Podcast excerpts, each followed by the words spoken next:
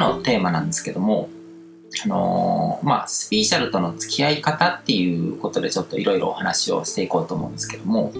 あのー、まあ、目に見えない世界の論理とか、こう、法則とかルールっていうものは、確かに存在するんですね。ここまで話をしてきた通り。で、別にそれは、あの、特別なこととかじゃなくて、こう、科学とかとこう相反するようなものとかじゃなくて、あの、現代科学とか、こう、現代のこう、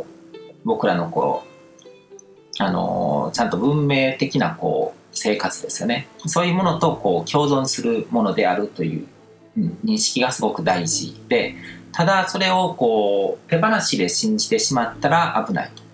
今の時代だからこそこう迷信とかから出して、あのしっかりとこう科学的な思考で、あのその善悪とかこう良し悪しっていうものを判断して、あの付き合っていく必要があると。で、これはスピーシャルに限らず、あの情報っていうものとの付き合い方にも通ずるんですけども、あのまあ、大切なのは本物とかこう本質を見抜く目を養うことなんですね。だから情報、スピーシャルな情報っていうのもすごく世に溢れてて、でもそれがこうリテラシーっていうものが高くないと、こうそれが自分にとって必要なものなのかそうじゃないのかとか、こう必要なものであってもうまくどうやればうまく使いこなせるのかっていうことがわからない。うん、リテラシーっていうのはもともとこう読み書きの能力っていう意味なんですけども、情報を読み取って、で、自分の中で処理をして、それをこう使いこなす能力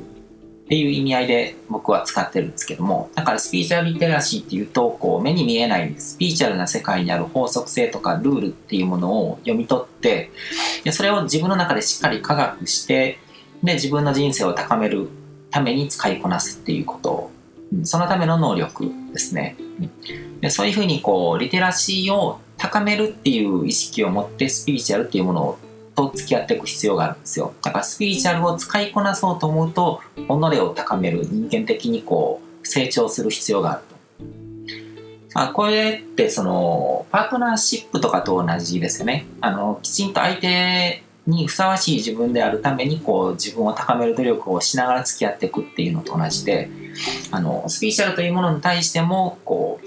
自分自身をこう人間的に成長させながらこう付き合っていくっていうスタンスがすごく大事ででそれをやっていく場がこの佐野系スピーチャルアカデミーっていうふうに思ってもらったらいいのかなっていうふうに思います。で、まあ、スピリチュアルっていうものをこうどういうふうに学んでいくといいのかっていう話なんですけども、まあ、あの人生ってこう終わる瞬間まで学びが続いていくと思うんですね。だからスピーチャルの学びに終わりはないんですよ。うん、人間である以上はこうスピーシャルな器を持ってこう生きてるわけでだからこうどこまで行ってもこう学びっていうものは続いていくと。だから己を磨き続けられるようなこう良質な刺激があるような環境に身を置くっていうのがすごく大事だと思ってて、うん、だからこれってこうセミナーとかで何回か学んでこう身につけるっていう類のものじゃないんですね。何かこう資格ととかのための勉強とか何かをこうやる技術を身につけるための勉強とかっていうのと違ってあのそういう単発の学びで終わらないものだと思うんですよ。うん、だから自分自身の成長のためにこう時間とかエネルギーとかこうお金っていうコストを投資していく必要があると思うんですね。うん、であの僕自身もこうまあスピーチャルなことをこう本質とかを理解しだして、まあ、引き寄せの法則とかをこう活用しだしてすごく生き方が変わってあの会社員時代とかにはこう出会えなかったようなレベルの人たちともこう縁を持てるようになっていったんですけどもそういうステージの高い人たち例えば日本を代表するようなこう上場企業の創始者の方すごい日本を代表するような日本人の精神を代表するようなこうものづくりのこう先端の尖ったところにいるような企業の創始者だったりとか、あの海外でものすごく活躍している日本人こうアジア人っていうこうハンデとかをものともせずにこう世界でもトップクラスのあの世界あの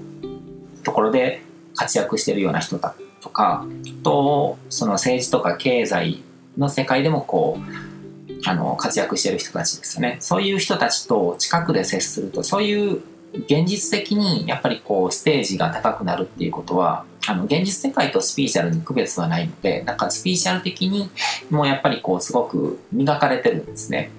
もちろんこう例外っていうのはあってこうアンバランスな人もいるんですよ。こうスピーチャル的にすごくこうどういうんでしょう。こう人間的に成長できてないのになんかすごい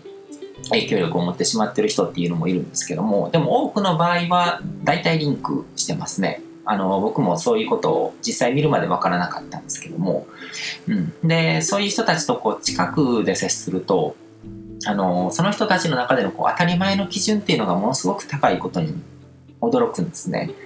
上場企業のこう創始者の方とかもこう76歳とかその80近いとかもう僕の親よりも年上とかそういう人なのにあの毎朝腕立てを100回やってこう腹筋を100回やってスクワットを100回やってみたいなことをこう欠かさずやってたりとかするしあの、うん、やっぱりこうそれだけのステージにいてる人っていうのはこう自分の精神もすごく磨いてるんですね。スピーシャリティとか、うん、だからそういうのを見るとあ本当にこうスピーシャルっていうものはこう終わりのない学びの過程なんだなってすごく改めて実感するんですけども。あの、まあ、人間修行ができてるっていう感じなんですね。だからやっぱりこう日々の意識なんだと思うしこうつあの常に自分のエネルギーをこうコストをかけてで磨き続けていくっていう意識がすごく大事なんだなっていうふうに思うんですね。